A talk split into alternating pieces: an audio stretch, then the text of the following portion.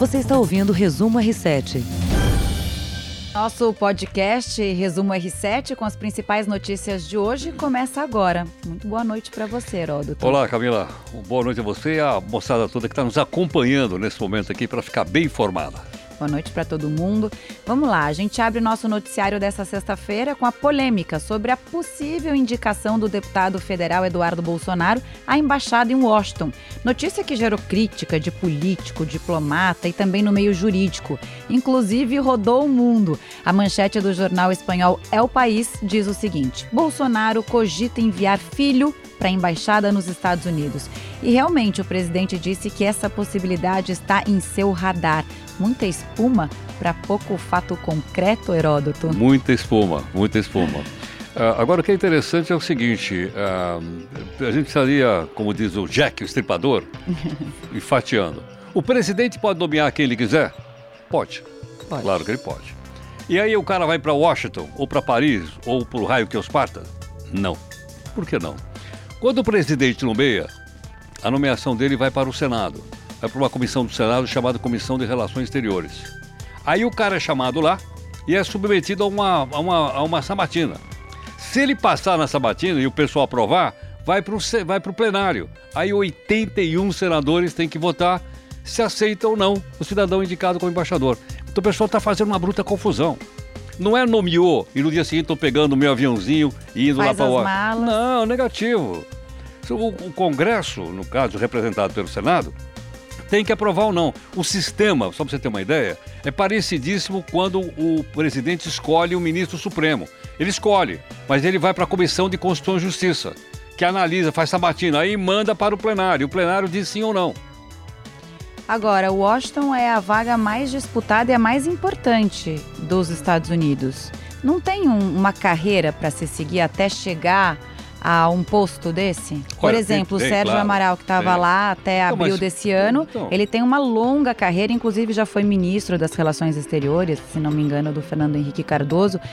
Então, é, são pessoas com carreiras consolidadas. Então, mas, mas já teve outros caras que ocuparam espaço e nunca tiveram carreira consolidada. O Juraci Magalhães foi nomeado embaixador do Brasil em Washington. O Delfim, lembra do Delfim Neto? Sim, Você lembra que o Delfim foi embaixador? Lembro. Então, foi embaixador onde? Em Paris. Talvez, para poder passear no Champs-Élysées, né? Entendeu não? Então, é, as pessoas precisam entender bem esse negócio aí. Não, é, isso aqui não é o, o rei absolutista que o rei indica uma coisa e todo mundo. Peraí, tem lei. Então, vamos ver o passo a passo aí. O nosso repórter Luiz Fara Monteiro acompanha em Brasília toda essa polêmica. Isso realmente, será que pode acontecer? Diz pra gente, Fara. Vai depender do Congresso Nacional, que teria que passar por uma sabatina. Mas a partir de agora já existe uma polêmica aqui no parlamento.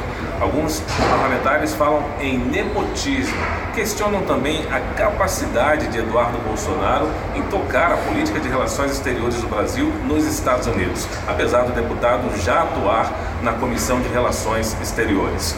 Outra pergunta que se faz é a seguinte: como é que ficariam os diplomatas de carreira no Itamaraty teoricamente mais preparados para assumir esse posto.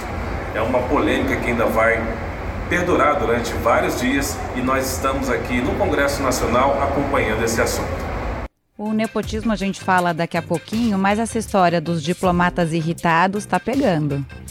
É lógico, porque todo mundo faz carreira no Itamaraty, o posto mais, o último posto é ser embaixador do Brasil nos Estados Unidos, é lógico, claro. Você imagina quanta, quanta gente não está ali esperando. Na fila. Na fila. Indicado. Então menos. o pessoal diz, opa, peraí, peraí, peraí. Por isso essa polêmica é tão grande. Agora, o Eduardo Bolsonaro deu uma entrevista coletiva hoje. Também foi transmitida ao vivo pelas redes sociais. Ele está na nossa onda. Aliás, a gente entrou na onda dele, né? De transmitir as coisas ao vivo pelas redes sociais. E aí ele admitiu que essa é uma possibilidade. A gente separou aqui um trechinho.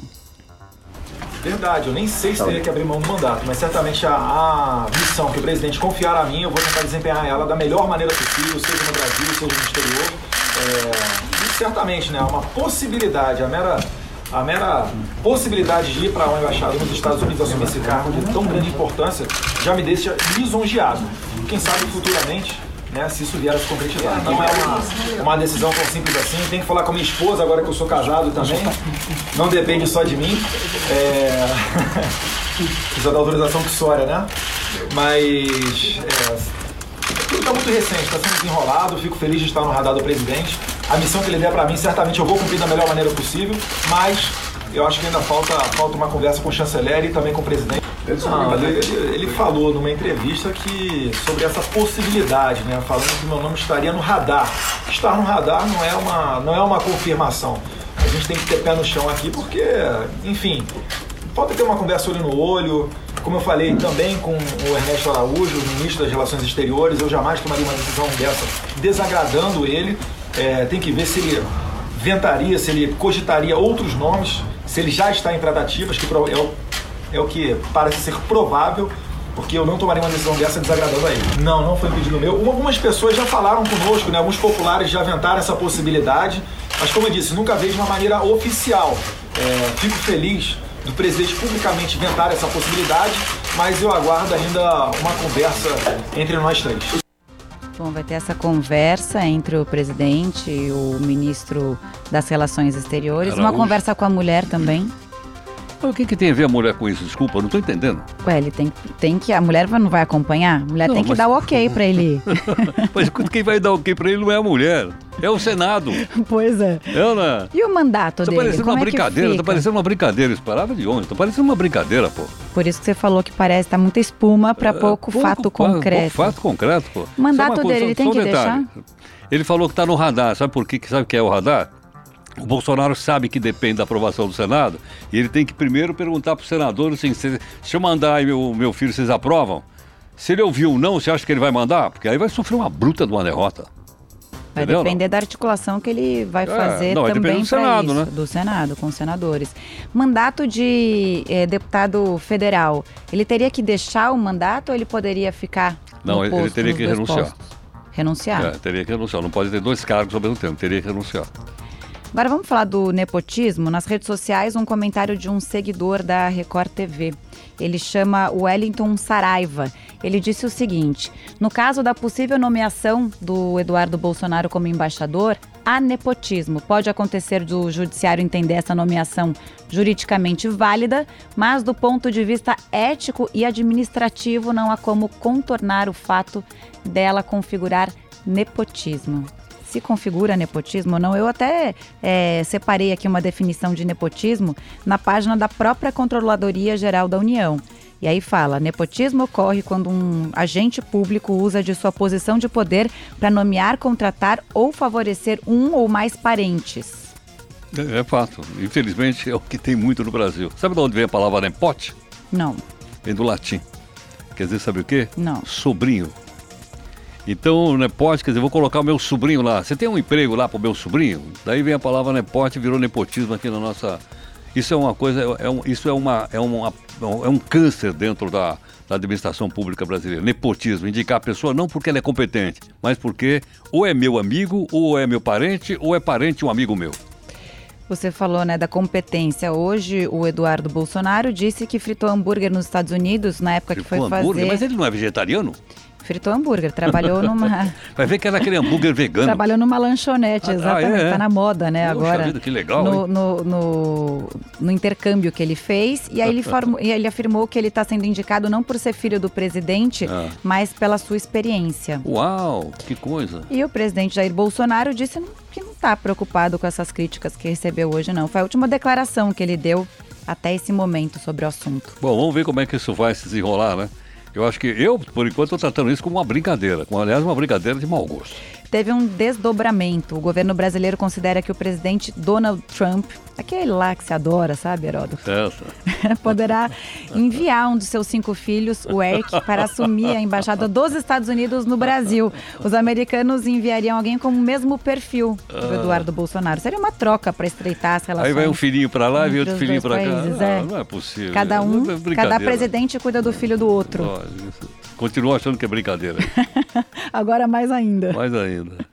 Bom, o dia foi bastante agitado em Brasília. Outro assunto que todo mundo está ligado, de olho, é a reforma da Previdência. A votação de oito destaques, ou, ou seja, pontos que podem modificar o texto base, aquele que foi aprovado, e a gente falou bastante ontem aqui, pelo plenário da Câmara. Um deles foi aprovado agora há pouco e beneficia professores que estão próximos da idade da aposentadoria. Ou seja, vai mudar. Você acha que pode desidratar a reforma da Não, Previdência? muito pouco, muito pouco. Eh, Na verdade, eh, essas mudanças que estão acontecendo, chamadas destaques, eles eles estão desidratando muito pouco. Isso não vai abalar aquela, aquela, aquela soma né, que o Paulo Guedes diz que tem que economizar, porque senão a Previdência Social vai quebrar. Vamos ouvir um trecho, então. A Cris Lemos, que cobre a votação da reforma, está lá na Câmara e mandou um vídeo aqui pra gente. A gente vai ouvir. A Câmara enfrenta o quarto dia consecutivo de votações da reforma da Previdência. E o grande desafio hoje é manter o quórum acima dos 490 deputados em plenário para poder superar uma etapa difícil, a de votação dos destaques da oposição. Porque neste caso é o governo e os apoiadores da reforma que têm de manter 308 votos no painel para confirmar o texto e evitar perdas bilionárias para a economia estimada pela equipe econômica do governo. O presidente da Câmara já assumiu hoje que pode deixar a votação é, em segundo turno para depois do recesso parlamentar. Ele espera pelo menos conseguir votar todos esses destaques da oposição hoje. Depende do quórum que vai ter até o recesso parlamentar. Então, a gente viu eles lá. Que dia é hoje, Camila, você sabe? Hoje, dia 12 de julho. Que dia da semana? Hoje é sexta-feira. E o que, que esses deputados estão fazendo em Brasília sexta-feira? Me fala. Não, hoje não, a folga foi cancelada. Ela- Tiveram que estar lá Alguma hoje. vez você viu esse pessoal trabalhando sexta-feira? Bom, o Rodrigo Maia está dizendo que pode até ver o quórum no sábado. Isso, é, mas isso isso, se acontecer isso, é capaz acontecer. de chover canivete. Porque esse pessoal não trabalha, esse pessoal chega lá na terça-feira, na quinta vai embora. É uma coisa excepcional eles estarem trabalhando hoje. Que isso daí é de uma gravidade tal, de uma importância tal, que eles estão trabalhando na sexta-feira. E, e mais, hein? Eles estavam com medo que hoje o pessoal de manhã já começasse a pegar a sua passagem aérea e voltar para o seu estado. Então aí vai uma recomendação. A gente precisa ficar no pé do deputado federal que nós elegemos. Temos que ficar no pé dele. Para saber não só como ele votou, aqui no R7 tem a lista do pessoal e tem como eles votaram, mas também para saber se o cara não está abandonando o Brasil e voltando para casa. A votação pode ficar para agosto, porque realmente vai ser o recesso parlamentar a partir do dia 18, que é quinta-feira. Ou seja, ser tem recesso, alguns vai ser dias. vai ser o chamado recesso branco, que é outra safadeza que um dia eu vou explicar para você. Teria é, dias para ainda se votar, né? A gente tem Lógico, sexta, lógico, sábado, lógico. segunda, terça, quarta, aí quinta todo mas mundo aí o pessoal chega na terça-feira, entendeu? Não, aí tal, até pegar no bril, aquelas coisas. Esse recesso parlamentar vai acontecer do dia 18 a 31 de julho. Por que, que eles tiram? É um descanso.